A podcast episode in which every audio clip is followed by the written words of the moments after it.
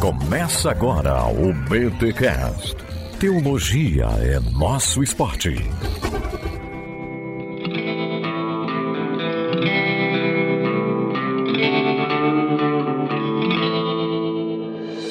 Muito bem, muito bem, muito bem. Começa mais um BTcast, o de número 467. Meu nome é Elton, de Tanabi, São Paulo mantenedor do BTcast. Eu sou Rodrigo Bibo e tem muita coisa que a galera chama de exegese, mas não passa de assimilação cultural. Ai, ai, ai. Opa, e eu sou Victor Fontana e quem não tem teto de vidro que atire com sua primeira R15. Nossa.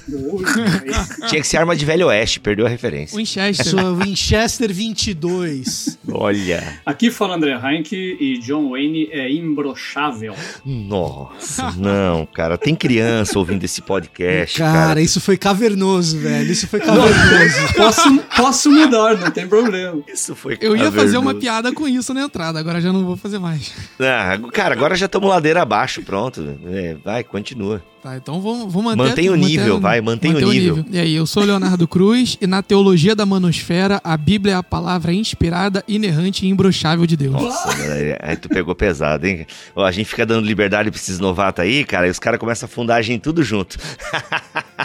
É só, ler, é só ler Douglas Wilson, gente, que não tem mistério nenhum. Que vocês vão saber. Meu Deus, meu Deus. Douglas meu Wilson Deus. é o tio do Denis o Pimentinha, não? Nossa.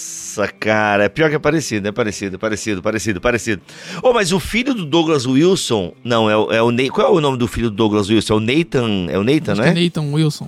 É, Nathan, Wilson. é. Esse cara tem um desenho bem legal na Netflix, é Oi Ninja. É, tem a, a, produção dele, a mão dele, bem legal. Oi Ninja, a Milena gostava bastante. Mas enfim, meus amigos, minhas amigas, estamos aqui num podcast difícil. Sério, difícil. Aliás, o BTcast no último no último, nos últimos anos, a gente tem trazido algumas pautas aqui é, que são assim, que fogem um pouquinho do status quo, que sim, dão aquela incomodada. Não à toa alguns movimentos e editoras até se afastaram de nós, porque a gente meio que saiu do padrãozinho. E por que, que a gente saiu do padrãozinho? Porque de repente a gente percebe que o padrão, ele não é assim 100% bíblico, mas ele é uma construção cultural. E se é uma construção cultural, a gente pode abrir mão de algumas coisas. E hoje a gente vai pensar um pouquinho a gente vai arranhar a superfície de um livro chamado Jesus e John Wayne: Como o Evangelho foi cooptado por movimentos culturais e políticos da Christine Cobbs Dumas. Eu não sei se eu pronunciei o nome dela correto. Dumay, Dumay. Dumay, Dumay. Tá, a Christine Cobbs Dumay. E esse é um livro que causou um certo alvoroço nos Estados Unidos. E obviamente que se for lido aqui no Brasil, e é, nosso objetivo é que você dê uma chance a essa leitura, também vai causar alguns desconfortos. Mas o Bibotalk existe para isso, para confortar e para confrontar. E,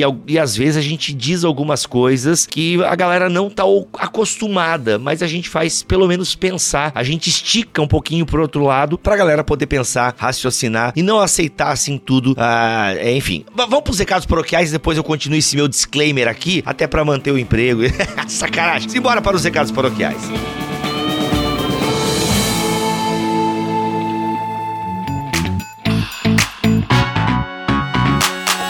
Nos recados paroquiais dessa semana, galera, é o seguinte: a versão infantil do livro Deus que Destrói Sonhos já está disponível para você comprar quando meu sorvete cai. Que história fantástica para você ler para o seu filho, para sua filha. Bibo, qual a idade? Gente, depende muito da maturidade da criança. Mas vamos lá, se você quer números, entre 4 e 9 anos, eu penso que a historinha que eu escrevi junto com Felipe William e com as ilustrações de Guilherme Matt vão ser sensacionais para você trabalhar o conceito de frustração com as crianças crianças. Afinal, quando o meu sorvete cai, Deus deixa de me amar? Quando as coisas começam a dar erradas na minha vida, o que é que eu faço? Como é que eu entendo isso? Vem acompanhar as aventuras da Júlia e a sua amiga Mileninha nessa descoberta para entender um pouco mais sobre o amor de Deus. Quando o meu sorvete cai, já está disponível nas livrarias, tem o link da Amazon aqui, tem o link da El Shaddai, que tá um precinho bem bacana também. Então aqui na postagem deste BTcast 467 em bibotalk.com, bem como também no nosso YouTube, você tem o link para adquirir essa obra tão legal que eu tenho certeza que vai edificar demais a fé da sua criança. Garanta já quando o meu sorvete cai. E, gente, esse livro que a gente está trabalhando aí também, Jesus e John Wayne, é um livro sensacional. E, claro, às vezes dá uma arranhada na garganta, porque você não acredita naquilo que ela está escrevendo, mas a do Mess faz um trabalho sensacional de pesquisa, de análise. Vale realmente você conhecer essa obra, gente. Aliás, a Thomas Nelson está lançando coisa pra caramba e coisa maravilhosa. Então, assim, gente, ó, quer comprar livro bom de teologia? Sem sombra de dúvida, Thomas Nelson é uma dessas editoras que lançam livros aí fundamentais para você crescer na graça, no conhecimento, ter acesso a uma boa teologia. Então, recomendo demais você conhecer o catálogo da Thomas Nelson Brasil. O que? O que produção? O que? Bíblia do C.S. Lewis? Repa, até Bíblia do C.S. Lewis tá vindo aí, tá? Tá vindo aí. Aliás, e Bíblia de estudo também vai vir aí, quem sabe até final do ano ou início do ano que vem. Uma que eu já falei lá atrás, parece que agora tá bem perto de acontecer. É isso, gente. Outra coisa, vai comprar na Amazon? Compra pelo link do Bibotalk. Nunca esqueça, qualquer coisa que você comprar na Amazon, entra aqui em bibotalk.com, clica no banner da Amazon ou clica no link da nossa bio e compre, porque as comissões que recebemos por essa compra que você faz abençoam demais o nosso ministério. Inclusive, parte dessas comissões a gente destina também a um projeto na África, o CAF. Já gravamos aqui, conheça os Garibus com o missionário Beto. Então eu espero dar uma acumulada, eu pego mais uns 10% dessas comissões e direciono para esse projeto missionário. Eu espero acumular um pouquinho e faço uma colaboração com o CAF, que faz um trabalho sensacional lá em Burkina Faso. Então vai comprar na Amazon, compra pelo link do Bibotalk. E é claro, se você gosta muito do nosso trabalho e quer nos ajudar mensalmente, torne-se um mantenedor. Tem aí acesso a uma comunidade exclusiva, fique sabendo com antecedência o que a gente está fazendo, tá bom? Às vezes a gente até consegue adiantar alguma coisa, já até de temas pra galera. E também o pessoal escolhe temas. E tem o BT Cash exclusivo para os mantenedores, que aí bimestralmente a gente lança um episódio. Se bem que agora tem mantenedor fazendo a conta, é, Bill, mas acho que tem, já tem mais de dois meses que não sai um episódio novo. É verdade, é verdade, isso é verdade, mas vai sair em breve, já tá com o tema, já tô com a pessoa que vai gravar e vai ser sensacional. Um episódio sobre divórcio, olha, sensacional e deve sair ainda no mês de setembro para você. E eu tô preparando já um especial para novembro, gente, olha, já consegui patrocinador, uma galera top para gravar. A gente tá trabalhando. Ser mantenedor é propiciar isso. Esse tempo para eu produzir esse podcast que você tanto ama, que abençoa as suas viagens, abençoa as suas louças, as suas faxinas, a sua academia e por aí vai. Eu falei caminhada? Falei caminhada? Se eu não falei, abençoa também a sua caminhada, o seu tempo no trânsito. É isso. Muito obrigado pelo carinho de vocês. Quer ser mantenedor? É só mandar um e-mail para contato@bibotalk.com. Só lembrando, a Camila demora até umas 48 horas para lhe responder. Beleza, gente? Mas ela responde. Só é só mandar para contato@bibotalk.com. Só .com. E a Camila te responde em 48 horas e você pode ser o mantenedor do nosso ministério. Simbora para este episódio que tá demais.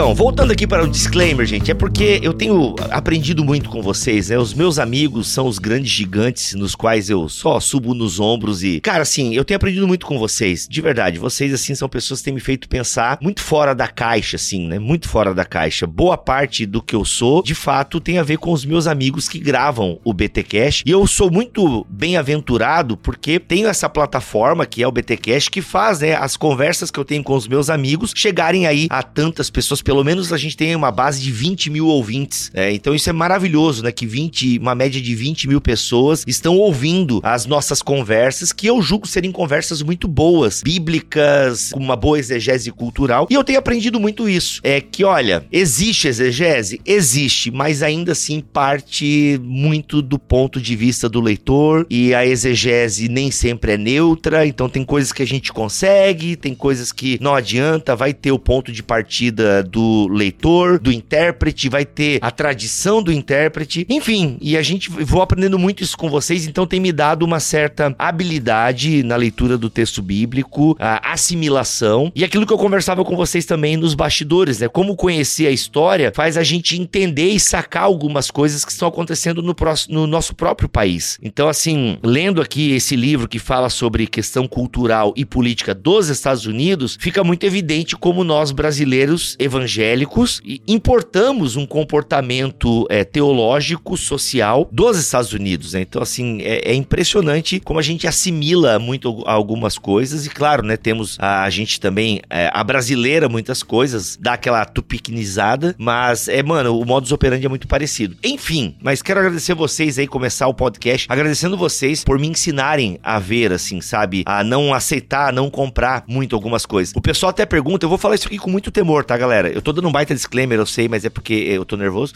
E aí, quando eu tô nervoso, eu falo pra caramba. Mas é, no começo do Bibotalk, a gente tava fazendo uma curva em direção a uma linha teológica, né? Só você ver os convidados que tinham no início do podcast. E, cara, e glória a Deus por tudo aquilo. Ótimos episódios e coisas realmente muito boas a gente produziu. Só que de repente eu comecei a perceber o seguinte: opa, é, não, isso aqui eu não concordo tanto. Ah, se você não concorda com isso, então você tá fora do clube. E na verdade foi gravando com pessoas distintas, né, e foi conhecendo vocês que realmente eu não fui comprando todo o pacote de determinada tradição teológica. E obviamente por não comprar todo o pacote da tradição teológica, a gente sai fora do clubinho, né? E tudo bem, eu fiquei né, triste porque pô, é sério que para ser da tribo tem que vestir a sunga desse lado e botar a, a, o traço nessa cor e fazer assim esse sinal e, e não pode fazer isso e tal. E eu, glória a Deus, porque eu mantive a pluralidade inicial do Bibotalk, né? Então a gente não foi. Tanto que um amigo meu chegou a dar um conselho, cara, por que tu não transforma o BTcast num podcast reformado? Mano, é o, é o movimento, é o que tá crescendo no Brasil e tal, tal, tal. É a galera que lê, é a galera que estuda. É para essa galera que tu tem que comunicar. E eu falei, não, mano, é porque eu não quero o pacote completo, não dá para eu pegar só aquilo que eu acho legal, e eu, mas eu tô aqui para dialogar também, né? Reformados continuarão tendo espaço aqui, mas eu gosto de ouvir outras linhas e tudo e tal. Mas enfim, a gente não foi cooptado assim, né? A gente não seguiu uma linha específica. Por que que eu tô falando tudo isso? Porque, lendo esse livro aqui, né, comecei a leitura desse livro aqui da, do, do, do MEI, do MEI? Isso, não é do CLT não, é do MEI. Do MEI, exatamente. Aí eu percebo, cara, que muita da nossa construção, que é dita bíblica, né, porque a Bíblia, a cosmovisão cristã é essa, mano, meu Deus, se essa mulher tiver certa, e aí eu quero que vocês me ajudem a entender o que ela escreveu, caraca, é uma construção cultural. Mas enfim, qual é o tema, então, pra gente começar aqui a startar e eu aprender com os meus amigos? Gente, o evangelho cooptado por movimentos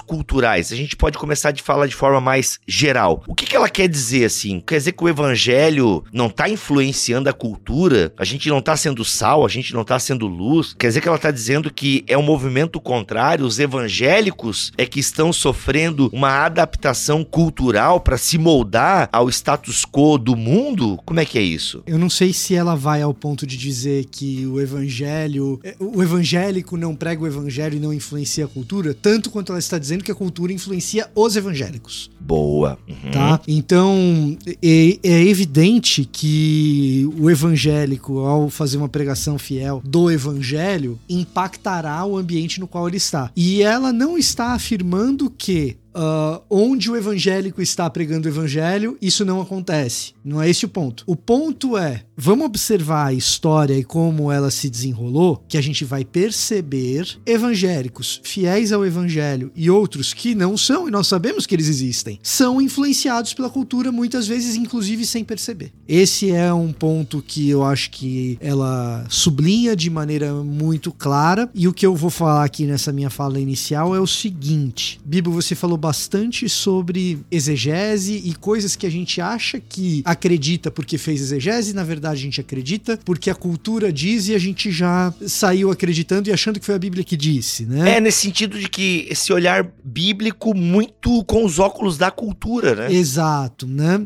Isso, isso vai acontecer, qualquer manual de hermenêutica evangélico conservador vai te alertar para isso. Eu tô olhando aqui, vocês estão só ouvindo, eu tô vendo os vídeos lindos do rosto do, do Bibo, tô vendo o, o, o rosto do Léo e tô vendo o rosto, o rosto do Heinck, mas atrás do Bibo e atrás do Heinck tem livros, livros e mais livros, e atrás deles eu vejo tanto numa prateleira quanto em outra, tanto do Bibo quanto do Heinck, Klein, Blomberg e Hubert Jr., introdução à interpretação bíblica, tá ali atrás. é, é, verdade. Super evangélico, super conservador e já fala isso. É isso é importante para saberem quem que eu sou, tá bem?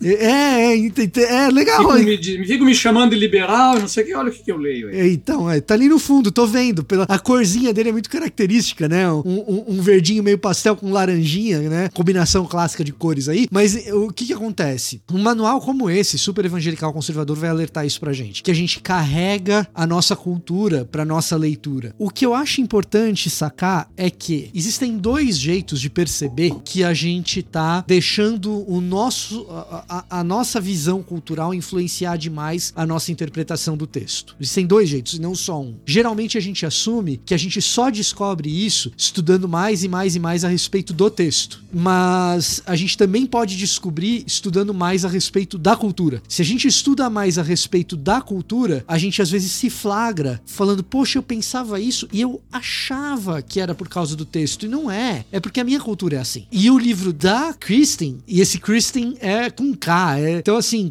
quem quiser colocá-la no papel de vilã aqui no Brasil, e já tem gente colocando antes da publicação do livro, né? Da publicação do livro em português, né? É, Kristen com K, é, você é, pode dizer que ela é. Não, cara, não. Ai, gente, pelo amor de Deus, olha, que, e, que é isso. Né? Quem quiser colocá-la, pode colocar, ué, é, né? Kristen com K, excepcional, excepcional. É, mas o ponto Tomara que ela é não compre seguidores russos, né? Enfim, como aconteceu aqui no Brasil. Continua, Vitor, vai lá.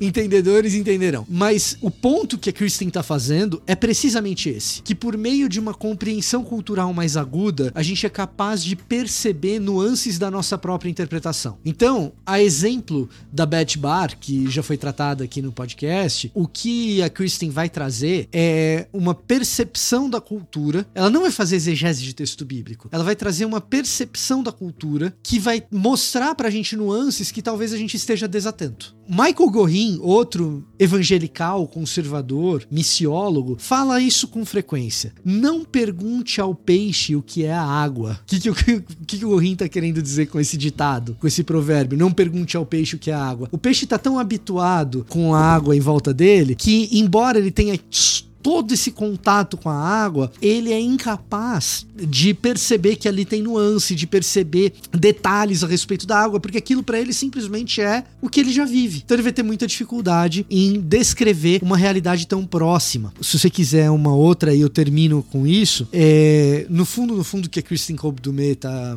fazendo é o seguinte: ela tá pegando a gente como sujeito e arrastando a gente para trás. Quando a gente fala em pesquisar qualquer coisa na modernidade, a gente fala o seguinte: a coisa que a gente está pesquisando é o objeto. Quem pesquisa é o sujeito. Se o sujeito está muito próximo do objeto, você vai ter distorções na maneira como você visualiza esse objeto. Então, tem que existir um determinado distanciamento entre sujeito e objeto. Claro, a pós-modernidade veio aí para dizer que esse distanciamento é praticamente impossível, que é, é uma ilusão e tudo mais. Mas o ponto é, na medida em que a gente tenta se distanciar do objeto, a gente enxerga as coisas com mais clareza. O que a Kristen Kobdume tá fazendo é, cara, deixa eu te arrastar um pouquinho para trás para você enxergar esse objeto com um pouco mais de objetividade. É basicamente esse o trabalho que ela vai fazer no livro. Uhum, e acho que ela faz muito bem. Uma nota aqui dentro do que o Vitor falou, mas relacionada ao tipo de livro que a gente está recebendo, porque vem junto do bojo do livro da Beth Barr e até outros livros, como o livro do Exão Macaulay. Tá, vamos lá. Só para situar a galera, é, o livro da Beth Barr é, como é que é o nome? A Construção da Fem... Construção da Feminilidade. Exato. Que a gente tem um podcast aqui, inclusive, ok? A construção da feminilidade bíblica. E tem uma entrevista com a Beth Bar, também no canal do Bibotalk. E ainda no o Léo, se eu não me engano, Léo, tu também publicou, tu traduziu uma defesa, né? Que fizeram. Não, não, não. não? Calma, calma. A página Campus Teológico, vai lá no Medium, traduziram uma defesa do Michael Bird às críticas que o Kevin DeYoung fez a Beth Bar. E depois, Perfeito. lá no meu perfil do Medium, eu dei um pitaco lá de cinco minutos sobre um dos argumentos contra a Beth Bar, que é: olha, ela é historiadora não pode falar de teologia. Uhum, e aí uhum. é mais ou menos assim que a coisa caminha. Que é outro livro que a gente já falou aqui, esse da Beth Bar também, ele toca numas feridas. E é legal que a Thomas lançou esse livro antes do escândalo da Convenção Batista do Sul. Então, quando estoura o escândalo, gente, ó, é desse contexto que a Beth Bar tá, tá vindo aí. Então, é um livro também que toca naquelas estruturas solidificadas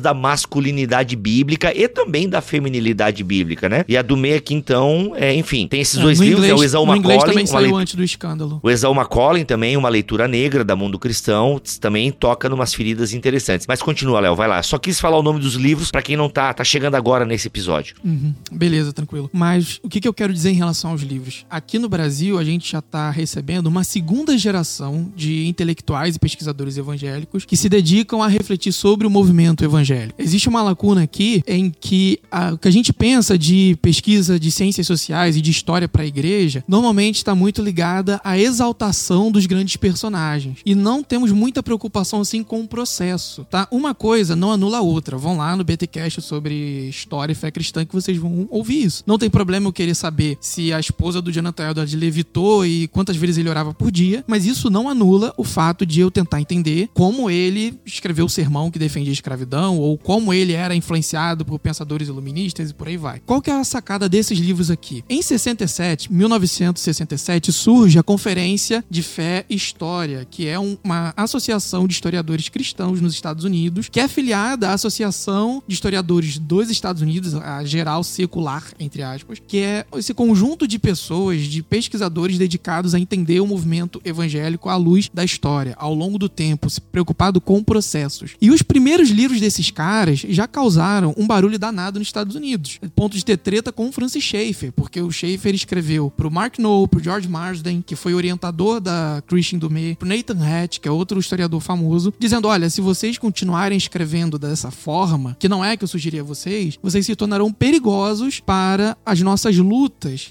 como evangélicos, nossas lutas sociais. E o que esses caras estavam escrevendo? Eles estão escrevendo justamente no cenário que a Dumé coloca no livro, do surgimento da chamada nova direita cristã, da maioria moral, em que eles estão tentando resgatar as supostas bases da fundação cristã dos Estados Unidos. E esses caras, eles vão escrever dizendo: olha, tem uma influência enorme do cristianismo na fundação dos Estados Unidos? Tem, mas os Estados Unidos não é fundado para ser uma nação cristã ou como uma nação cristã. A Bíblia faz parte de um, de um sistema cultural em que as pessoas usam a Bíblia como referência, mas ela não tem muita relação com aquilo que nós evangélicos esperamos de uma, entre aspas, cultura convertida. A Bíblia, ela é referência, as pessoas têm um vocabulário, entre aspas, bíblico, fazem referências às histórias da Bíblia, mas a vida delas é muito distante de um padrão ético que nós evangélicos concordamos. E esses caras vão trazer isso com fontes com referência teórica, metodológica, e esses são os primeiros que vão receber é, as críticas severas das figuras evangélicas de momento. Tanto que, por exemplo, no episódio que a gente gravou sobre fundamentalismo, um, um dos livros que a gente usou bastante foi o do orientador da Christine Dumé, Fundamentalismo e a Cultura Americana, do George Marsden. É um clássico desse movimento. Então, assim, o livro da Beth Barr, do Esau Macaulay, da Christine Dumé e talvez outros que virão, já são de uma segunda geração que está fazendo estudos de caso muito específicos. Então, a gente não teve contato com as primeiras literaturas que estudaram o movimento evangélico de forma mais ampla, mais panorâmica, apontando problemas gerais, e já está chegando pra gente a pessoa que está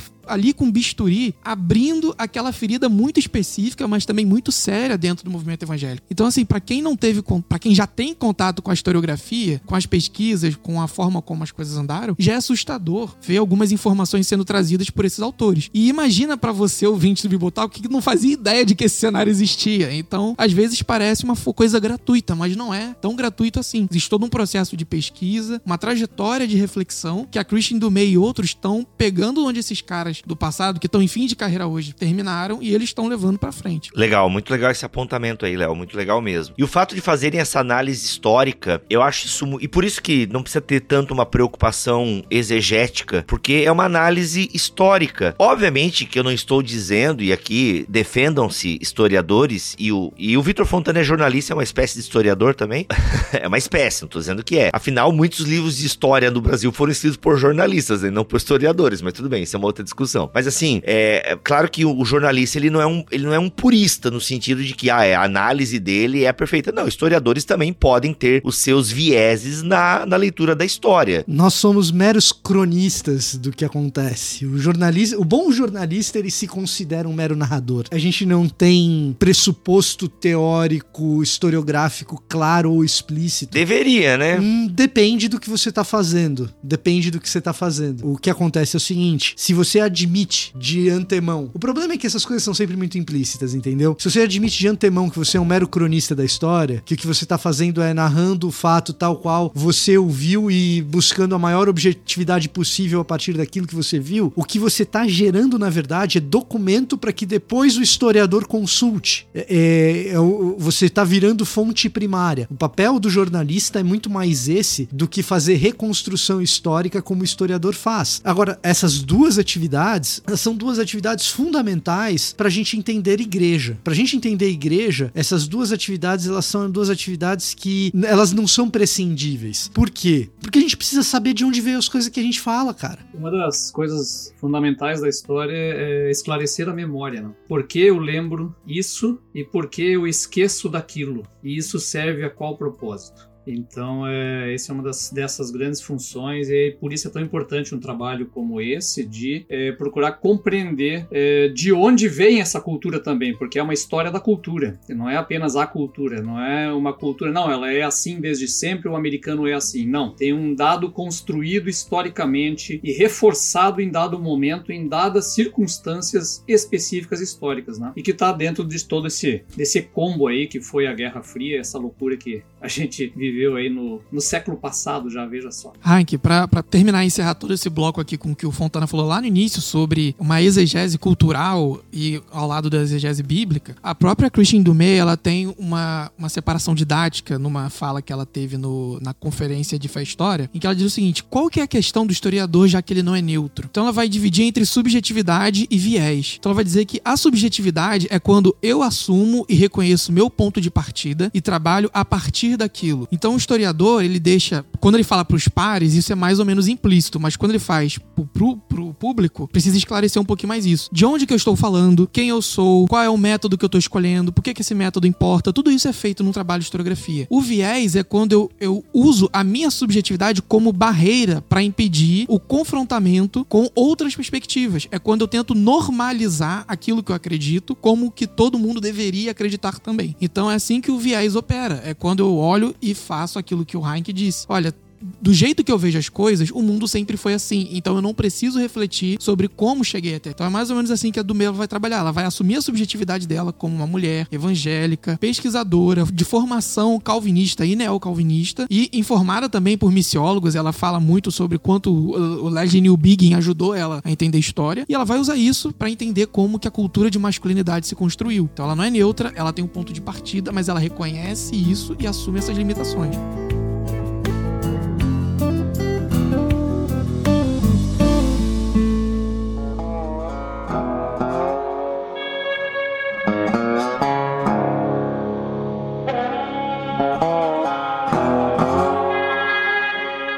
Gente, ó, fantástico. Galera, isso aqui tudo, esses 20 minutos de papo, foi para vocês terem meio que uma introdução mesmo ao livro, que eu acho fundamental para você poder e saber como se aproximar desse tipo de literatura. Bem, um dos temas que ela começa a explorar é essa crise na masculinidade uh, americana e como isso foi sendo resgatado, uh, tanto pela cultura e como os evangélicos foram entendendo que essa é uma postura bíblica de masculinidade masculinidade. Gente, conta um pouquinho para nós essa história aí que a Dumé traz já. É, afinal, ela vai falar como o evangelho e os evangélicos se deixaram dominar por aspectos culturais. Que caldeirão é esse aí? Que vespero que é esse aí que a Dumé. Ô, oh, peraí, agora o nome dela é Dumé, não é mais Dumei, que o Vitor Fontana é me corrigiu lá? Dumei, Dumei. Vocês estão falando Dumé, Dumei. Ô, gente, vocês vão, vão padronizar aí o nome dela? É Dumé ou Dumei? Dumei, Dumé parece bebida, né? Ou Mé aí, não.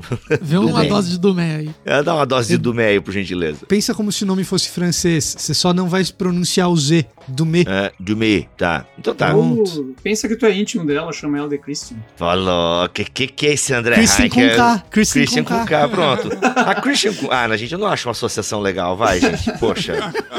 Não gostei muito, Vitor. Poxa, ela parece uma pessoa tão legal, a Dumé. Ela é muito legal. Primeira coisa, ela é muito legal. Segunda coisa, cara, as pessoas são perigosas ou vilãs, depende para quem, entendeu? Ser vilão hum. para algumas pessoas talvez seja bom. Olha aí. Mas isso foi muito profundo. Vamos voltar pra, vou, Eu vou padronizar Dumé aqui, beleza, gente? Dumé. Depois, se tiver errado, a galera corrige, mas vamos padronizar Dumé aqui, que aí já é, é, é legal. Vamos beber um Dumé para entender esse rolê todo aí. Mas vamos lá. Então, ela começa a falar dessa crise de masculinidade e como a cultura, né, e alguns personagens históricos e até mesmo cinematográficos uh, foram construindo essa ideia de masculinidade que para nós aqui no Brasil chegou muito, né, como a ideia, cara, um homem bíblico é esse aqui, né? É o provedor do lar, é o guerreiro, é o defensor, tal, é esse cara imbrochável mesmo. Galera, desculpa, é inevitável. A gente tá gravando esse episódio no dia 8 de setembro e no dia 7 de setembro, no discurso do nosso presidente, atual presidente em 2022, depois, ele falou que é imbrochável e fez o povo, né, repetir, né, em alta voz, né? Diga pro irmão que tá do seu lado, imbrochável, imbrochável, sim.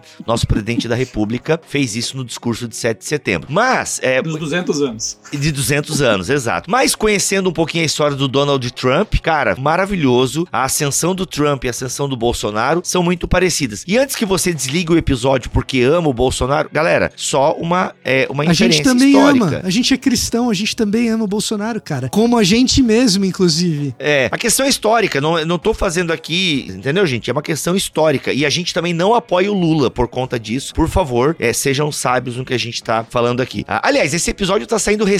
Eu achei que esse episódio ia sair sei lá quando. Vai sair agora, na semana que vem que a gente tá gravando. A gente apoia o Cabo da Ciolo. Cara, Isso aí. A prova que a gente não apoia o Lula é que Bibo hoje tá sem a camisa vermelha. exato, exato. Eu tô com uma camisa preta de luto pelo país. Olha aí, né? E quem tá de vermelho é o André Heinck, mas a gente não esperava nada diferente. Se bem que é a camiseta dos incríveis, né? Olha aí. É, a camiseta dos incríveis. Maravilhosa. Eu vou, vou comprar também lá na. na... André Heinck se rendeu ao capitalismo hollywoodiano, cara. Olha Faz isso. tempo. Depois que entrou os royalties da Thomas, faz tempo. Cara, o mercado vence todas as batalhas, cara. É, né? Pega o vermelho, pega. Ah, o... Cara, o socialismo tem ótimas vira ideias, cult. mas só o capitalismo te dá TV de 65 polegadas OLED. Não tem como. Mano, ver anéis de poder numa TV boa é maravilhoso. Mas enfim, galera, vamos voltar aqui pra nossa pauta. Mas é isso, é, é muito interessante que é só uma análise histórica mesmo e tal. Então tem essa questão assim, né, do homem imbrochável, potente. Cara, como é que é? Como é que é essa construção cultural que foi assimilada pelos evangélicos? Contem pra mim um pouco dessa história aí, desse rolê. Como historiadora, a Christine Dumé ela vai mostrar um processo. Então, assim, ela mesma toma cuidado pra não transmitir a imagem que os evangélicos sempre foram assim e agora eles revelaram uma camada escondida. Não é. Então, existem coisas que vão, não está, existiam, não estavam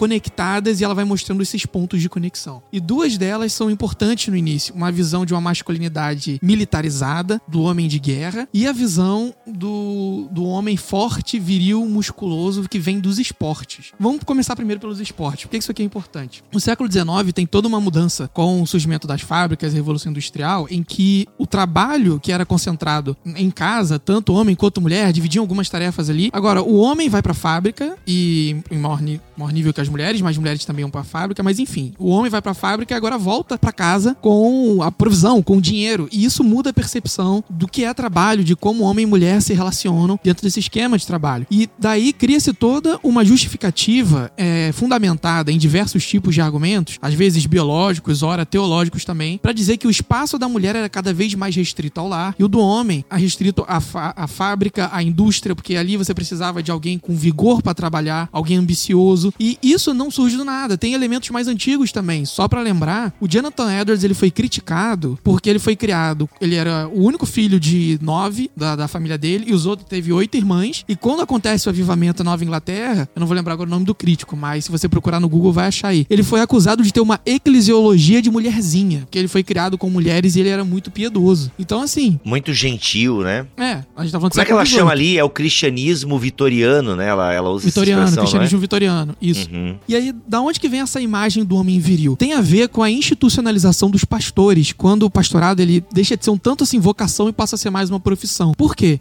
Não tá nesse livro da Dumé, tá em outro livro, que é o do, de um cara chamado Patrick Pasture, que é para além da teoria da feminização. Ele explica isso. Antes do- da institucionalização do, pas- do pastorado, o espaço social de não só de recreação, mas também de comunhão, podemos dizer assim, dos homens, era a igreja. Porque ali eles se dividiam as tarefas de apoio das famílias, de cuidado da, cuidado da vizinhança. Era uma tarefa mais comunitária. A partir do momento em que o pastor começa a receber mais salário para fazer as coisas e tem uma equipe pastoral por trás, na sociologia percebe-se um distanciamento dos homens das igrejas a partir do momento em que tudo fica concentrado na mão do pastor, porque ele tá recebendo dinheiro para isso. E os homens eles vão ter o seu espaço social nos esportes. Então aí, principalmente o boxe surge como essa imagem de um cristianismo que atrai ao homem, porque o boxe você luta, é- você mon- demonstra sua força e o reino do céu ele só é tomado à força. Então você tem que manifestar essa virilidade, essa, essa vontade de superar, inclusive no braço, as dificuldades. E tudo isso vira uma estratégia para atrair os homens à igreja. E no caso dos dos Estados Unidos tem um pregador muito famoso, que é o Billy Sunday, ele era presbiteriano, e ele, e ele era jogador de beisebol. E quando ele se converte, ele vira também, inclusive, um,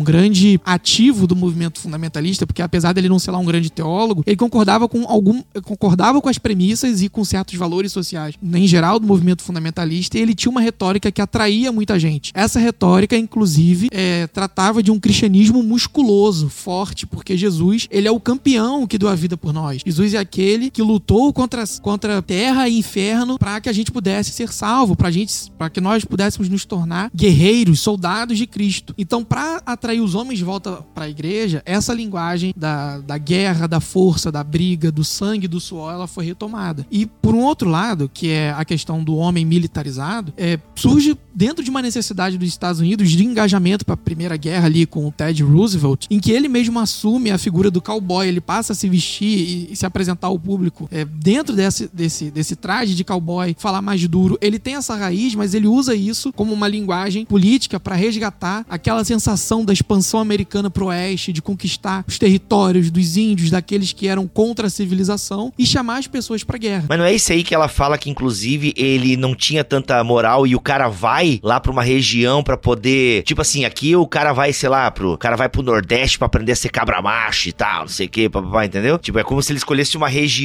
tipo, vou lá para aprender a ser mais cabra macho. Não é esse cara aí que você acabou de citar, que ela que teve esse movimento aí? Eu tô confundindo as personagens. Tem um cara que ela fala não, que é político. Eu não, tô, eu não tô lembrando agora. E, mas eu acho que é o Roswell, é o Roswell. Esse, cara, é. esse cara aí que se vestia de cowboy e dizia que era o cowboy não sei da onde? É, provavelmente era ele, mas tem uma temática assim muito grande no livro que quando os homens querem demonstrar essa masculinidade, eles sempre vão tentar de alguma forma registrar sua presença em rancho, comprar rancho, tirar foto. Isso. O Bush fez isso. Então assim, é uma temática que tá no livro inteiro. Então por isso Olha que eu, eu acabei esquecendo quem é exatamente, mas É, mas eu acho que é esse cara aí mesmo, esse cara mesmo, que ele fala que ele não era tão, não tinha assim, tipo, não era aquele homem viril, imbrochável e tal, e de repente o cara, pô, já, a estratégia foi, vou pro, pro rancho, vou, entendeu? Aí ele até se eh, deu um nome mais viril pra ele, que era cowboy, não sei das quantas, tá até bem no começo do livro ali, por isso que eu, que eu até lembrei. É bom que o Heinck tirou do mudo, porque o Heinck pode falar um pouco sobre cultura dos pampas, que tem um pouco disso. Porque você falou de ir pro Nordeste, mas no É que eu não quis dar moral pros gaúchos, entendeu? É, mas não no gaúchos. tem esse lance, assim, também Tem. no imaginário mítico do, do, do gaúcho, especificamente, né? Tem, tem bastante. Claro, a figura do gaúcho ela é construída principalmente a partir dos anos 50 também. Olha só, bate mais ou menos com a cronologia do, do livro do John Wayne, né? essa figura que é, é, resgata uma ideia, um, um- um tipo que existiu de fato no passado, né? que é um tipo é, da metade sul do Pampa, do Rio Grande do Sul. E, mas é interessante porque o gaúcho, originalmente, ele era um ladrão de gado, né? Era uma figura, um, um vagabundo, não. Então, é, essa figura ela só pode se tornar idealizada quando ela não existe mais, né? Então, não existe mais essa figura desprendida correndo pelos pampas. Eles foram todos, né, é, acabaram trabalhando nas charqueadas depois e tal. E uma vida, na verdade, muito difícil, né? E essa figura acaba sendo idealizada, então, como esse ideal masculino do gaúcho e tal, né? E aí se constrói toda uma cultura, né? E depois que ela está construída, você passa a imaginar que sempre foi assim, né? É, Eu mesmo tive a experiência de... é, Eu cresci no Rio Grande do Sul, no noroeste do estado, mas dentro de uma colônia alemã, praticamente, né? Então, eu tenho o sotaque gaúcho, tenho os trejeitos, tenho tudo. Mas eu, com 15 anos de idade, fui trabalhar numa seguradora, tinha uma turma lá de CTG e tal, e aí eu comecei a me enturmar com o pessoal. E uma época eu cheguei a usar bombacha, essa coisa toda, até que eu percebi que era uma fantasia, na verdade, em mim era uma fantasia. Uhum. Pra eles funcionava, mas eu não. Então, é, tu acaba começando a, a imaginar essas coisas, daqui a pouco tu percebe, não, mas eu cresci nesse contexto, mas eu sou outra vertente de gaúcho. Eu sou um, ver- um gaúcho que vem de uma cultura alemã e que vivia completamente a parte desse. É um gaúcho vitoriano. Mas, esse- mas essa é a força da cultura, né? Essa é a força da cultura, do imaginário e tal. Porque de repente você tem um pacote inteiro que você passa a se imaginar como parte disso tudo, é, quando na verdade é uma construção cultural que tem seu valor para determinadas coisas, né? Mas a gente tem que tomar cuidado para não é, passar a tornar isso um padrão de comportamento e ainda mais chamar isso de padrão bíblico, por exemplo. Exato. Esse é o ponto. E não é tão diferente essa história, nem do cowboy do, do filme de Velho Oeste, do, do próprio John Wayne. O cara da corrida pro Oeste, em sua maioria, era também uh, um sujeito meio bandidão aí nesse mesmo esquema. E que depois que ele deixa de existir, você consegue idealizar. A mesma coisa pro cangaceiro. O Robin Hood, ele pode virar um mito quando não existe mais ladrões te assaltando no caminho da floresta. Perfeito, é. Então, assim, é uma mitificação desse tipo de personagem que encontra uma resistência muito grande, e isso é uma coisa curiosa. É, no, no âmbito religioso, pode até haver um certo abraço a isso, mas é, você vai acabar encontrando uma grande resistência quando a, quando a igreja abraça esses modelos, a igreja acaba encontrando uma grande resistência, inclusive em uma parcela do mundo lá de fora, que olha para esses modelos e acha um treco um tanto canastrão. A literatura brasileira produziu coisas na linha de, como é que eu posso dizer,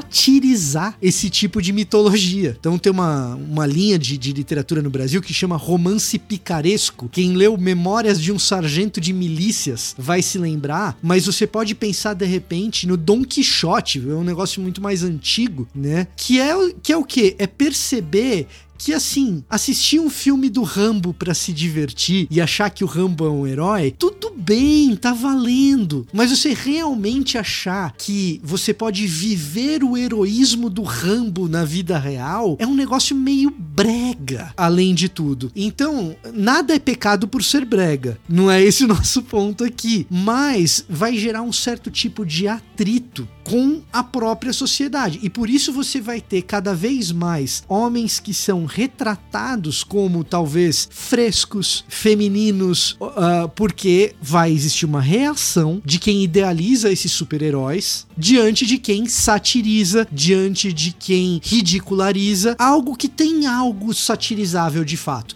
Não deve ser a nossa reação como cristãos, ficar é, é, satirizando os caras que, que são desse jeito. Mas o fato é que, quando a gente analisa friamente, esse tipo de modelo mitológico, ele não resiste muito quando a gente traz ele pra realidade. Quando a gente traz ele pra realidade, ele soa meio ridículo. Quando você pega. Tem, tem um filme que eu acho genial nesse aspecto, já que o Bibo é, é, é cinéfilo, eu não sou. Eu só assisto Marvel. Mas como esse tem quadrinho também, mas como esse tem quadrinho também, tem um filme genial nesse aspecto que é uma sátira do Law and Order transformado em, uh, em, em mitologia. Então, em vez de você pegar o bandido e transformar ele num mito, o que, que acontece quando você é, pega as forças de segurança e transforma ele no mito heróico. Você tem o juiz, Jude Dredd. Olha aí, I am the law. Muito bom. E o do Cal Urban é é bom, Dredd cara. é uma sátira. O Cal Urban é bom também. Tem dois, né? Tem o do Stallone, que é o classicão, é, e o, o do, do Stallone é o classicão, exato. É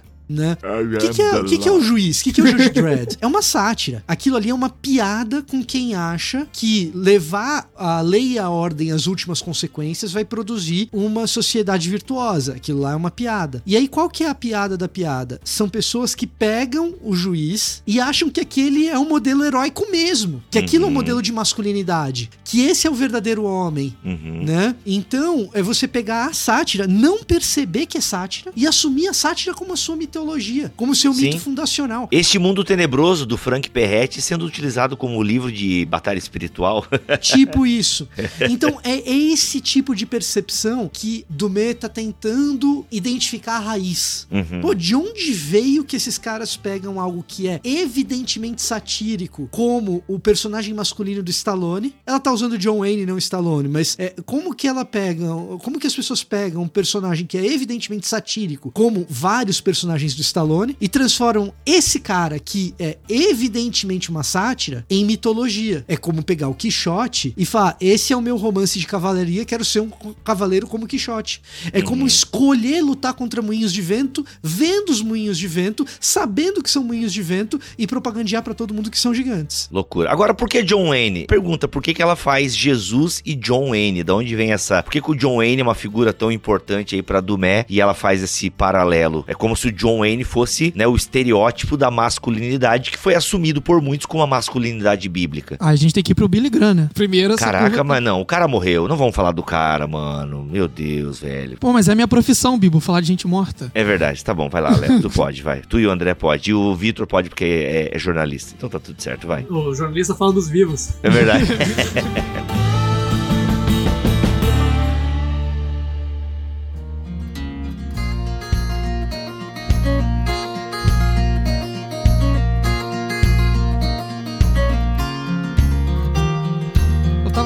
desses dois modelos, né? Do cristianismo musculoso dos esportes e do militar. Exato. Aí ela vai mostrar que isso se junta exatamente na pessoa do Billy Graham. Por quê? Quando mais jovem, ela tem até essa foto no livro, que eu achei, achei hilário quando eu vi que eu não conhecia. O Billy Graham, ele era um cara que fazia exercícios para poder aguentar muito tempo pregando e evangelizando. Ele usava roupas assim, com que assim, faltava o esquadrão da moda lá falar com o Billy Graham, olha só, isso aí tá chamativo demais. E ele tinha uma retórica muito, é, muito expansiva e impulsiva. Se você ver qualquer vídeo do Billy Graham, mesmo idoso, ele mexe muito os braços, ele fala com uma entonação de voz bastante alta. O Billy Graham tem um determinado momento em que ele se aproxima do Dwight Eisenhower, que tá para concorrer à presidência dos Estados Unidos, ali no, no início da Guerra Fria, e ele vai dizer o seguinte: olha, para você conseguir o voto dos evangélicos, que geralmente são foram democratas como eu, precisa construir uma retórica que agrade essa galera. E o Billy Graham vai dar o toque de falar em relação à família e da importância de uma masculinidade, de, de uma virtude do, do que é ser homem, que envolva a expansão do interesse dos Estados Unidos na política externa e também envolva uma defesa, liderança masculina dentro do lar. O Billy Graham que vai fazer essa ponte entre o cristianismo viril dos esportes e o cristianismo militarizado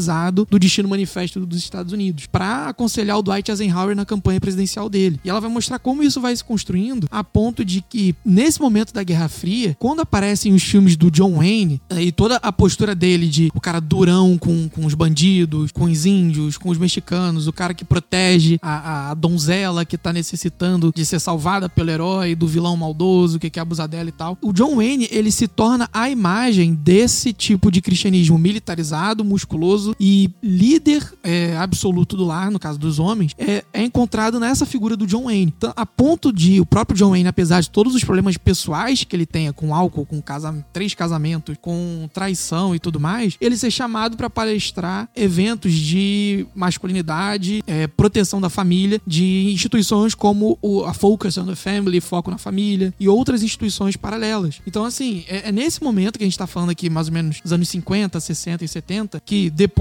dessa, dessa, desse nó que o Billy Graham deu pra ajudar na retórica política do Eisenhower, em que, olha, o, o homem patriota ideal é um homem cristão que se preocupa com a expansão dos valores americanos no mundo e a liderança absoluta masculina no lar, isso se constrói ao mesmo tempo que o John Wayne tá fazendo sucesso. Então, ele capta essa imagem de, opa, é esse homem que a gente quer ser. É esse homem que a gente quer que esteja nos nossos lares protegendo a nossa família. E protegendo a nossa família do quê? É, da influência do, dos gays, das feministas, da integração racial até, dependendo de quem a gente tá falando. Comunistas também, principalmente. Né? Isso, os comunistas. Até porque gay, lésbico, gay, feminista e negro era tudo comunista nessa época, tudo influenciado pelo comunismo. Pois é, cara, tem esse. É, é, um ambiente histórico interessante também, que é muito parecido com o que se fala hoje, né? A gente tem um discurso muito. Aqui no Brasil, por exemplo, o discurso ah, de determinado candidato e de, de, determinados candidatos, né? não só a, a presidente, mas vários de, candidatos a deputados e tal, estão usando bastante esse uhum. discurso, né? Contra a agenda LGBT, contra a, a, os comunistas que podem tomar conta do Brasil e tal. Não deixe o Brasil a, ah, virar uma Venezuela e tal. Ou seja, é uma parada que nos Estados Unidos já acontece desde a década de 50 e tal. Muito interessante. E aí, um cara que, de alguma forma, é contra aquilo que são inimigos da nação, né? Ou seja, cara, o que, que tá impedindo a América de ser América? Aquela virilidade da América, sabe? É, a gente precisa impedir a gente não pode ter efeminados, a gente não pode ter essa coisa fraca, mulheres é, feministas e tal. E aí o John Wayne, mesmo sendo um cara não cristão, ele acabou então evocando essa ideia, tipo, esse é o cara que a gente precisa para nos proteger e tal. Que é o discurso que fez o Trump vencer. Se, aí o Victor até pode me ajudar aí, já que morou nos Estados Unidos. O Trump mesmo se dizia cristão, mas as atitudes do Trump eram totalmente contrárias, né? Nem segurar a Bíblia ele sabia, cara. Exato, tal, né? Cita dois Coríntios lá, né? Enfim, é, mas mas, é impressionante como mesmo ele, inclusive os líderes religiosos falavam isso. Ele não é cristão, mas é o cara que vai nos defender. É interessante isso. O que acontece, Bibo? Isso, isso eu vivenciei bastante, né? É assim, algumas dessas pautas, elas são pautas que são absolutamente legítimas, e é bom frisar. É,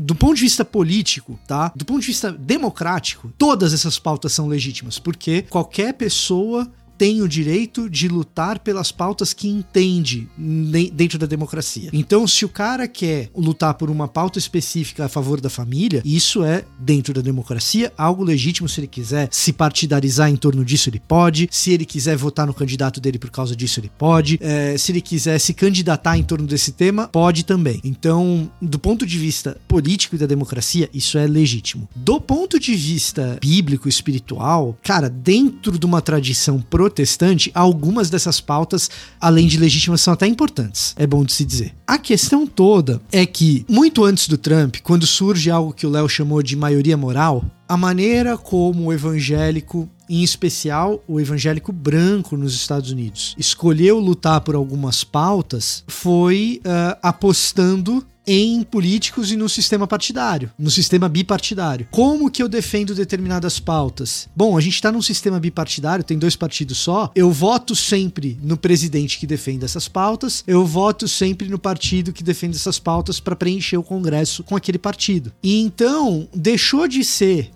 a marca do evangelicalismo a partir da década de 60 e 70 com o movimento de direitos civis, porque a maioria moral surge, e isso é um negócio que precisa ficar muito claro. O movimento de maioria moral, que está defendendo essas pautas que a gente está dizendo que são importantes e tal, ele surge como contraponto ao movimento de direitos civis, que também é um movimento evangélico, também é um movimento cristão, e também é um movimento. Uai, como que dois movimentos evangélicos se contrapõem desse jeito? Um é preto, outro é branco. É importante ser colocado aí. O movimento de maioria moral, ele não começa brigando, ele não começa a sua luta contra pautas LGBT, ele não começa a sua luta a princípio contra aborto e bioética, ele não começa a sua luta a favor eh, de uma família monogâmica, ele começa a sua luta a favor de uma família monorracial. Pauta da maioria moral começa assim, na década de 60, na década de 70. Então eu preciso da proteção do Estado para que o Estado continue permitindo que nas minhas escolas e nas minhas faculdades eu proíba os meninos e as meninas de se casarem casarem ou mesmo de namorarem com pessoas com pele de cor diferente. Tem universidade cristã nos Estados Unidos, eu cito o nome, a Bob Jones. Aliás, tem personalidade brasileira evangélica importante que tem diploma dessa universidade. E até os anos 2000 impedia namoro interracial. Então é importante que se diga isso, que embora existam pautas legítimas, a tal da maioria moral, ela é uma maioria moral que se constrói em torno da família monorracial e não monogâmica. Esse é uma, um sublinhar importante das coisas. Só assim, poxa, Martin Luther King era pastor Sim, ele estava do outro lado, ele estava do lado do movimento de direitos civis. Então, o que, que acontece? Ao longo dessa história recente nos Estados Unidos, os evangélicos escolheram lutar cada uma dessas pautas votando em vez de pregando o evangelho. Votando em vez de pregar o evangelho. Olha aí. Esse, é esse é o grande ponto. Uhum. Ainda que o Trump fosse é, pessoalmente, na vida pessoal dele, e, cara, em parte ele o é, uma pessoa absolutamente depravada, eu vou votar nele por quê? Por causa das pautas, porque a única opção é votar nele. É assim que funciona. E é assim que uhum. funciona há 50 anos mais ou menos, tá? Cara, interessante. E, e aí o que acontece? O que vai acontecer é que isso escala para baixo não vai ser só o Trump. Vai ser o Trump, vai ser o juiz da cidade, vai ser o deputado, vai ser o senador. Ao ponto de você ter nas primárias, ainda bem que não passou, mas nas primárias para senador do Mississippi,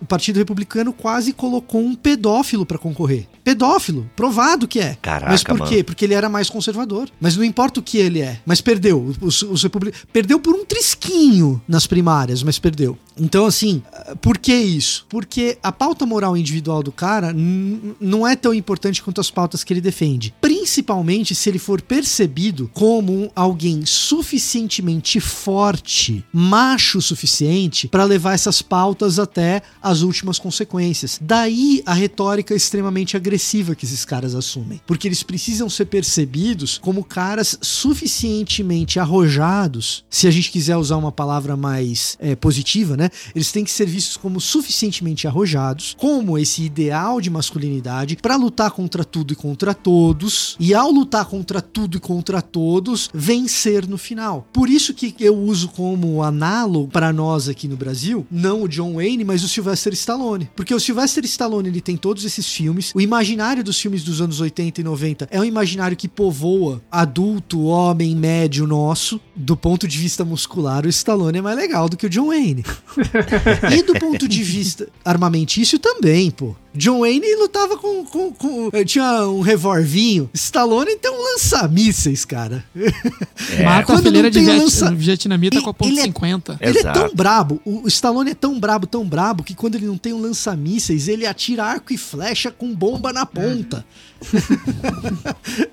Você entendeu? Vibrei muito então, no assim, cinema cara, quando eu vi é, isso. Mas é no, no cinema é ok. Esse é o ponto. No cinema é maravilhoso. No cinema. Você é um cocô. Lembra desse filme, cara? Stallone cobra. Eu vou matar você. Você é um vírus. Meu avô foi policial militar. Sujeito simples.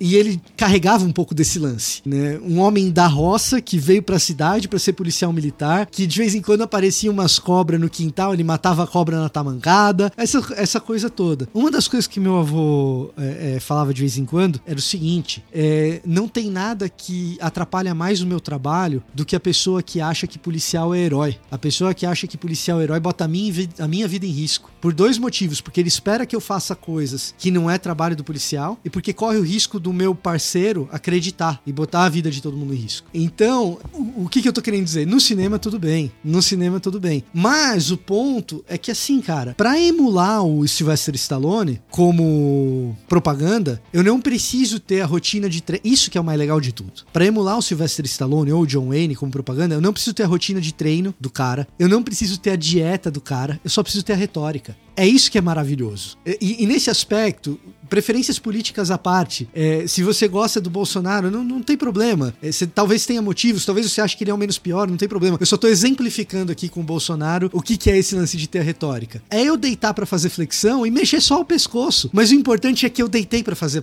a flexão. Eu não preciso pagar a flexão bonitinho, fazer o movimento certinho. Eu só preciso deitar para pagar. Porque o importante é eu ter a retórica. E é assim que a coisa vai funcionando. Se eu tiver a retórica, se eu for é, macho o suficiente no discurso, isso basta para que as pessoas percebam essa virilidade que é suficiente para brigar para que esses valores sejam impostos. Algumas dessas pautas e alguns desses valores absolutamente legítimos. Além de legítimos, alguns deles importantes até mesmo. Mas no lugar da gente falar dessas pautas e desses valores por meio da exposição do evangelho e do discipulado, a gente escolheu fazer isso votando. É, é, é esse o ponto. E para fazer isso votando é na briga, é na imposição. É tentar passar uma lei que obrigue todo mundo a ser do jeito que eu acho que tem que ser. É mais ou menos por aí que a coisa vai. Rapaz.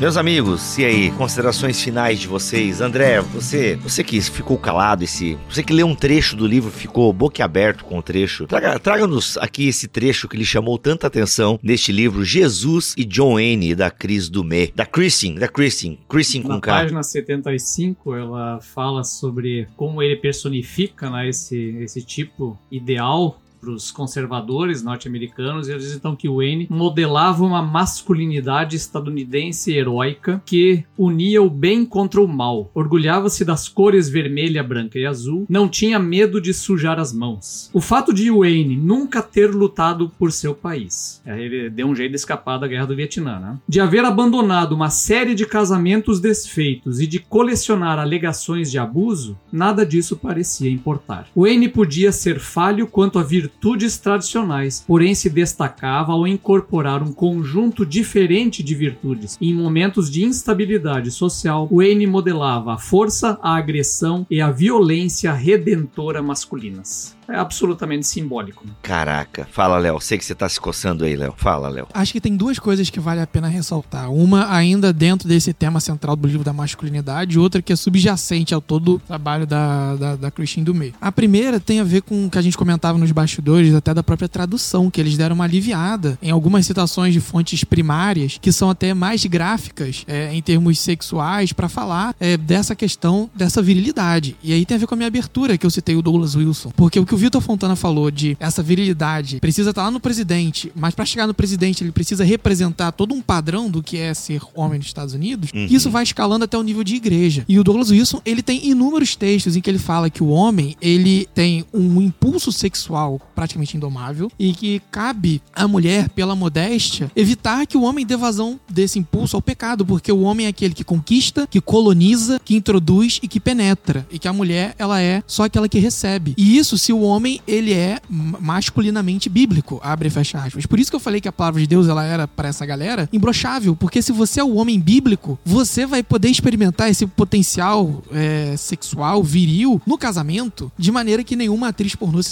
satisfaria. E esses caras falam isso. Mark Driscoll falava isso. Então, assim, tem todo um estímulo para que esse tipo de masculinidade agressiva, sexualmente gráfica, aconteça no nível local. E quando esse cara, tipo Trump ou Bolsonaro ou qualquer outro, apareça, as pessoas acham normal. Porque é isso que eles acostumaram a ver como bíblicos. A ponto de, é onde que eu queria entrar em relação à tradução. No capítulo 2, que fala John Wayne vai salvar a sua pele, a Christine Dumé, ela cita um intelectual, um pastor batista, resumindo como era a visão do evangélico nesse momento, em que eles olhavam pro Jimmy Carter, que era um democrata, evangélico, nascido de novo, professor de escola dominical, e diziam, eu não quero votar num professor de ABD, eu quero alguém que lute pelo meu país, que esteja lá na ponta na guerra. Então Jesus vai salvar sua alma, mas, e aqui eu peço licença porque tá no original, John Wayne vai salvar o seu rabo. É Caraca. isso que, é desse tipo de coisa que a galera fala, inclusive em púlpito, ela cita isso em fonte primária. E a gente viu essas coisas serem faladas muito em púlpitos no Brasil, ultimamente. Cada pouco rola alguma coisa desse gênero que alguém falou e que foi gravado e tá correndo o mundo pela internet. Tem um negócio que é sintomático, tem uma frase de ordem que, que tá sendo entoada nos Estados Unidos agora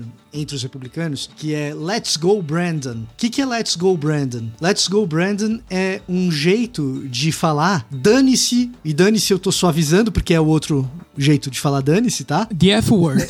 é, the F word, exatamente. A, a palavra com F, né? Dane-se o Joe Biden, porque o, o pessoal tava gritando dane-se o Joe Biden numa corrida de NASCAR e a repórter dissimuladamente diz assim: o que, que eles estão cantando? É Let's Go Brandon e não F Joe Biden? Né? É Let's Go Brandon. E a partir de então, os conservadores gritam Let's Go Brandon como se fosse dane-se o Joe Biden. Recentemente, mega igreja nos Estados Unidos, a igreja inteira. A primeira Batista de Dallas. É, a primeira igreja Batista de Dallas. Eu não ia falar qual igreja, mas é essa aí mesmo. Ah, tá no Google. Ah, mas é Estados Unidos, ah, pode tô cansado desse negócio tá que o problema cara. é sempre com os batistas, sabe? Pessoal, me ajudem, por favor, me ajudem. É... O, Trump, o, Trump, diz que é presbiteriano, então assim. Então, a igreja que o pastor é o Bob Jeffries, que aparece no livro da, da Dumé, inclusive, algumas vezes, né? Ele é mencionado no, no, livro dela. Mencionado antes desse episódio. Esse episódio é mais recente. A igreja do Bob Jeffries. É, é, e que chama ali um político que já tinha sido preso, né? Caraca. Então, é, é, é, Então, o pessoal fica muito indignado, né? Porque fulano já foi preso e tal. Eu, eu fico mesmo. É, é, eu, eu acho que tem que ficar. Mas, um, um político já tinha sido preso, chama o cara pro púlpito e o cara comanda a igreja inteira ao Let's Go Brandon, né? Então, assim, é, não é palavrão, porque eu não falei o palavrão. Uh, Exato. Cara, cara, e aí é o seguinte, a Dumé não fala isso no livro, a Betty Barr não fala isso no livro, mas eu vou falar. Nós fomos chamados para maturidade em Cristo. Você foi chamado para ser adulto. Essa masculinidade porca, que é uma masculinidade porca. Eu não, eu não gosto de falar de masculinidade tóxica, porque ah, é tóxico. Não, porca. não, é uma masculinidade porca. É porca é, é, mesmo. É, é porca, é picaresca. Tóxico não é viril, cara. é rocambolesca, é quixotesca. É, é, é, ela, é, ela é um tanto ridícula. A gente não ganha dela ridicularizando-a, mas a gente tem que saber que ela é um tanto ridícula, tem um componente ridículo nela. E, e por isso existem os romances picarescos. Leia Memórias de um Sargento de Milícias, é genial. Esse, esse lance aí é um atentado contra o verdadeiro problema. É, aliás, é um atentado que reforça o verdadeiro problema da masculinidade cristã. O verdadeiro problema da masculinidade cristã é que nós temos homens que não crescem. E a resposta que essa galera tá dando é ser a eterna quinta série. Ai, não é palavrão porque eu falei diferente. É isso, cara. É ser a eterna quinta série. Essa é a resposta que esses caras estão dando. Só que ser a eterna quinta série com problemas de adulto significa cobertar abuso, significa minimizar a dor da vítima, significa se vitimizar e dizer que é o outro que tá se vitimizando. O que, que o moleque da quinta série faz? Importuna o outro, importuna o outro, importuna o outro. Quando o outro vai e devolve, ele fala: Tia, tia, olha o que ele fez. Porque ele tá na quinta série, ele ainda não aprendeu a falar professor, ele ainda fala tia, sabe? Então, é, é essa masculinidade. Sintomático, trumpista, meu irmão, sintomático. É, essa masculinidade trumpista é a eterna quinta série. São 200 anos de independência do Brasil, um Brasil que é o maior repetente de todos os tempos. 200 anos na quinta série, cara. É, é, é sério isso? Então, isso não é a Dumé que tá falando, isso não é a Beth Bar que fala, isso sou eu que tô dizendo. E é absolutamente cômico quando quando o cara se auto-satiriza, porque você vai no Instagram, você pega a pagininha de masculinidade, quem que é o cara que tá lá como modelo da masculinidade bíblica? É de fato o Stallone, isso não é caricatura minha. Os caras pegam e botam a foto do Stallone, que é igual o John Wayne, tá no 15 casamento. Quem conhece o cara sabe que o cara é, assim, é, é difícil, mala, é, é, pra ficar na palavra suave. Então, assim, uh, falei o que eu tinha pra falar. É, as minhas palavras finais são essas. Saia da quinta série. Evolua. Se quiser ser a quinta série, faz um trocadilho ingênuo, alguma coisa assim. É, cara, é bem isso mesmo, assim. Gente, espero que vocês tenham maturidade pra ouvir esse episódio. Não é um ataque frontal a, a, ao Bolsonaro, que foi o nome que. Ah, vocês não citaram o Lula aqui. É que com o Lula esse movimento, pelo menos, eu não vejo acontecer, né? Se acontece, eu não, eu não sei. Em é realmente... torno dele, não, mas, em, em, mas, mas deixa eu te falar uma coisa a respeito do Lula. O Lula tem uma parte do magnetismo dele também relacionado à virilidade. A, a gente não pode ser ingênuo em relação a isso. É, é, é, é, é legal, legal, não, isso é importante, fala aí. O Lula é perdoado entre a esquerda, ou, entre quem gosta dele, por declarações e jeitos de ser, às vezes, não tão explícitos quanto do Bolsonaro. Ele já teve piadas com gays de pelotas, já teve piadinha com mulher Você do tinha feminismo. Que lembrar lá, do Rio Grande do Sul. Que, é, li, li, é, piada com a é, feminista lá, não sei do que, identitária. Ele teve vários episódios e a esquerda passa não, a mão e, bonito e, nele, do mesmo jeito. E, é, nessa uhum. campanha, inclusive, ele deu umas escorregadas nesse sentido. E quem me ouvir falando escorregada vai dizer aí, ó, tá vendo? Escorregada, passou pano. Não, é, eu não tô passando pano. Eu tô dizendo o que não vai me dar processo. É, é. Exato. Muito bom, tá? exatamente. Pelo contrário, eu tô trazendo à luz que, cara, é, o Lula, ele também é a figura que é. E a gente tem que se perguntar isso. Por que que na esquerda os presidenciáveis que aparecem com chances reais de vitória também incorporam algumas dessas características, tá? Podem não incorporar todas, podem não ser o estereótipo, ou podem incorporar todas em graus diferentes, tá? Mas essa é a pergunta que a gente tem que se fazer, porque o alerta da, da Dumé é muito esse. Isso faz parte do tecido cultural, não é uma coisa que é exclusiva de um determinado grupelho. O sindicalista é basicamente aquele que vai peitar o poder, que vai, né, levar bomba. Aí eu romantizo, e aí eu romantizo inclusive o sindicalista da mesma maneira que eu romantizei. Tudo bem, não, não tô dizendo que todo sindicalista é bandido, não é isso, tá? Mas eu de, quando o sindicalista já não é mais o problema que era na Guerra Fria ou a ameaça que era na Guerra Fria, para não usar a palavra problema, quando o sindicalista já não é mais a ameaça que representava na Guerra Fria, eu consigo romantizar o sindicalista sindicalista também. Do mesmo jeito que eu faço com o John Wayne e o cowboy, ou com o Virgulino Lampião e o cangaceiro, ou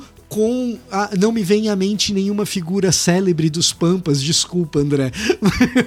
Mas com Borba Gato e os Bandeirantes, os Bandeirantes é isso também, um bando de. de, de, de, Getúlio, de bandido, Getúlio? Vargas, né? cara, toda a imagem em cima. Pronto, campo, pronto, do, pronto. Né, o estancieiro, o militar, tudo. Pronto, pronto. Então, assim, quando o cara não representa mais uma ameaça, eu consigo romantizá-lo, entendeu? É, e, e, é por aí que a, a, a turba carrega. Então, ah, o pessoal tá bravo por causa do Bolsonaro. Não fique, cara. Perceba que essas características existem em outras personas políticas e a gente deveria se perguntar por que que os presidenciáveis com chance, todos têm, todos têm em alguma medida. Essas medidas podem ser diferentes, mas todos têm em alguma medida características desse tipo, que remetem a, a esse tipo de virilidade? Por que, que você consegue desidratar um candidato quando ele dá mostras de estar doente, por exemplo? Ah, que Qualquer aconteceu candidato. com o Biden, né? Aconteceu com, o com o Biden aconteceu, né? Que ele é velho e tal, como é que vai governar o país, aquela coisa toda. Poderia ser qualquer candidato de qualquer espectro político, né? Mas uhum. assim, quando o cara dá mostras de fragilidade, quaisquer que sejam, por que, que você consegue desidratá-lo, certo? Então, é, é algo pra gente se perguntar e pra gente começar a refletir. Agora, para fins de cristianismo, eu acho que é mais importante ainda a gente refletir a respeito do modelo de masculinidade que a gente encontra na cruz e na ressurreição, né? Que tem o seu ápice, o seu cume nu, pendurado. É verdade, cara. A gente colocou uma, uma tanguinha em Jesus, né? Mas Jesus, ele foi crucificado nu, gente. Nu. Então, assim, a ressurreição faz parte da história da salvação. A consumação faz parte da história da salvação. Mas a crucificação também faz. O nosso modelo de ser humano para homens e mulheres, foi crucificado nu, falava em dar outra face. Quando teve a oportunidade de invadir Roma, não o fez. Quando poderia ter, eh, quando poderia ter convocado uma turba e tinha todas as condições políticas de aprontar uma revolução, não o fez. Esse, esse é o nosso modelo de humanidade, de ser humano. Ah, mas ele é, é, purificou o templo e expulsou de lá os vendedores. Verdade, quando a gente precisar purificar as coisas de Deus, a gente purifica. E a gente faz isso com energia. Exatamente. Ser enérgico não está excluído. Quando a gente precisar purificar as coisas de Deus. E isso é um pontinho de todo o ministério de Jesus enorme, que tem um monte de outras coisas, que tem a mulher cirofenícia e ele recebendo a mulher cirofenícia que ninguém recebia, que tem ele convidando Marta e Maria para o aprendizado, que tem todo o sermão do monte e as bem-aventuranças e as bem-aventuranças falando de um modelo de ser humano que é bem distante do John Wayne, de um Novo Testamento que traz o fruto do espírito e as obras da carne, compara fruto do espírito e obras da carne com um filme do Stallone. E aí você vai falando, aqui o Stallone pareceu ter fruto do espírito e aqui o Stallone pareceu tá fazendo obra da carne. E vai ticando. Compara e vai vendo. Hum, muito bom. Eu acho que esse é um ponto fundamental da história. E por fim, desculpa terminar com isso, Bibo, mas precisa ser falado. Porque o Léo tocou nesse ponto, e assim, que é a história, e eu vou ser individual aqui, tá? Então, eu nem sei se A Bibotalk Produções adverte: o comentário a seguir é de responsabilidade individual de Vitor Fontana. Não nos responsabilizamos. É o seguinte, é, o Léo falou sobre um teólogo que diz que o ímpeto sexual masculino é incontrolável. E existe uma,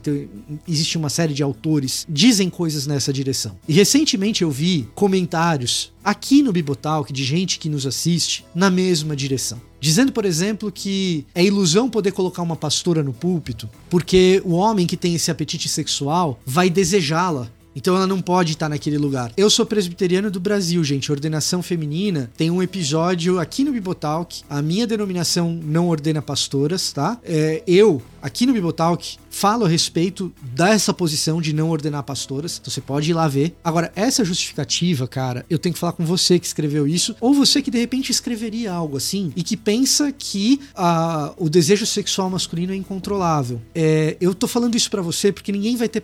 Talvez ninguém tenha coragem de falar isso tão diretamente para você, tão olho no olho. E alguém tem que te dizer isso. Isso não é normal você precisa de ajuda. Se você pensa isso, se você sente isso, eu não tô te recriminando. Não é isso. Se você sente isso, se você pensa isso, eu não tô te recriminando. Não tô dizendo que você é o pior dos seres humanos. Eu estou te dizendo que, como homem, como homem que conhece muitos homens, que aconselha outros homens, essa ideia de que a libido masculina é incontrolável, isso não é verdade, isso não é normal. Você precisa de ajuda. Você precisa compartilhar isso com um profissional da área da saúde, que você corre riscos. Você pode estar colocando outras pessoas em risco. Uma vez que você coloca outras pessoas em risco, eu quero enfatizar que eu não tô aqui te recriminando, porque talvez você ainda não tenha feito nada, mas você pode vir a fazer.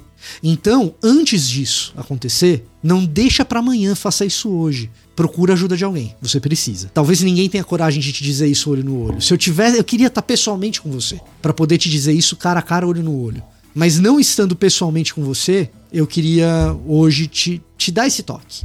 Pode, pode ser você que escreveu isso aqui nos comentários do Bibotalk, ou pode ser você que talvez não tenha escrito nada, mas pense desse jeito. Não é normal. O Bibotalk Produções é, faz aqui uma retificação e sim, é, ele falou em nome do Bibotalk. muito bom, muito bom. Ô, gente, que legal. Que legal. Ó, galera, só pra vocês terem uma ideia, a gente não abordou muito o tema do livro, tá? A gente rodeou uma outra coisa. O Léo tá inclusive indignado porque tava preparadaço para dissecar o livro ele aqui. Ele fez o fichamento do livro inteiro, cara. Ele tava pronto. O Léo fez o fichamento. Mas eu faço com livro. qualquer um, não rola. exato, exato. Mas galera, assim, é porque de fato o livro tem muitas complexidades. A gente fez uma introdução aqui para você saber se aproximar desse livro, como se aproximar desse livro, como encarar as informações desse livro. E é uma leitura pesada, assim. O pouco eu não li o livro inteiro e o pouco que eu li achei pesado. Até tava falando com os meus amigos historiadores, cara, como é que vocês aguentam viver? Porque eu lendo aqui o livro, mano, quer dizer que esse problema que a gente enfrenta agora, meu Deus, já na década de 50 50, a galera já tava vivendo isso lá nos Estados Unidos, né? E a gente importa os erros, né? O que me dá raiva é que a gente importa os erros, a gente importa os preconceitos, a gente importa os estereótipos. Isso é muito complicado. Jesus e John Wayne, como o evangelho foi cooptado por movimentos culturais e políticos da Christine Cobbs do Mé, ok? Lançamento aí da Thomas Nelson Brasil. O link para você adquirir está aqui na descrição deste BTcast, tá bom, gente? Jesus e John Wayne, lançamento da Thomas Nelson Brasil. Mas eu queria, Léo, se você tem uma palavra final aí, né, alguma coisa que você, cara, a gente não pode terminar esse podcast sobre esse livro sem dar essa letra aqui. E André, da mesma forma, se tiver alguma coisa aí, por gentileza, Vitor Fontana já deu a sua palavra final, mas Léo, fique à vontade aí e André também. Tô de boas, Léo, finalize aí. Eu acho que só tem uma coisa que a gente não pode perder de vista, porque tá por baixo de tudo aquilo que a Christine Dumais tá falando. O tema do livro é essa masculinidade, mas tem uma coisa que ela fala no início e que o Bibo falou também no início desse episódio, que ajuda a explicar por que que isso se torna padrão. E ela vai mostrar muito bem que uma série de coalizões de estrutura de mercado contribui para que esse tipo de visão faça parte de, um, uma, de uma mentalidade padrão e exclua quem tenta mostrar os erros. Porque esse tipo de coisa vende porque esse tipo de coisa também, para quem tem má, má, índole e abusa das estruturas eclesiásticas, ajuda a criar argumentos para se proteger. E tem amigos para dar tapinhas nas costas. E ela vai falar isso no início, que a igreja evangélica nos Estados Unidos, ela se expande dentro de uma estrutura de mercado. Então a nossa ortodoxia, como evangélicos, a gente tem que tomar muito cuidado, porque com frequência, ao longo da história, aquilo que era dito como ortodoxia bíblica, na verdade, é uma ortodoxia definida por valores de mercado e sociais. Quem tá dentro e quem tá fora não é só quem acredita acredita na inerrância bíblica. É quem discorda da minha visão política. É quem diz que a música que eu faço é diferente. É quem não compra do mesmo pregador que eu compro. E se esses caras vendem porque é uma retórica gráfica, ela é agressiva, ela é polêmica, com muita frequência a gente vai acabar cedendo, não só no caso da masculinidade, mas em outros casos, a retóricas agressivas, polemistas, extremistas, porque a gente está dentro de um mercado que consome isso. E acha que é bíblico, porque todo mundo diz que é bíblico. Excepcional, excepcional. Gente, tá aí. É um livro livro que precisa ser apreciado, que precisa ser lido, precisa ser investigado, assim como o da Beth Bar também. É muito importante, galera, sério, para nós termos um cristianismo mais saudável, mais dialogal, mais bíblico e menos cultural. Eu penso que esse recado ficou muito claro para todos vocês ouvindo este podcast. É isso. Voltamos a semana que vem, se Deus quiser e assim permitir. Fiquem todos na paz do Senhor Jesus.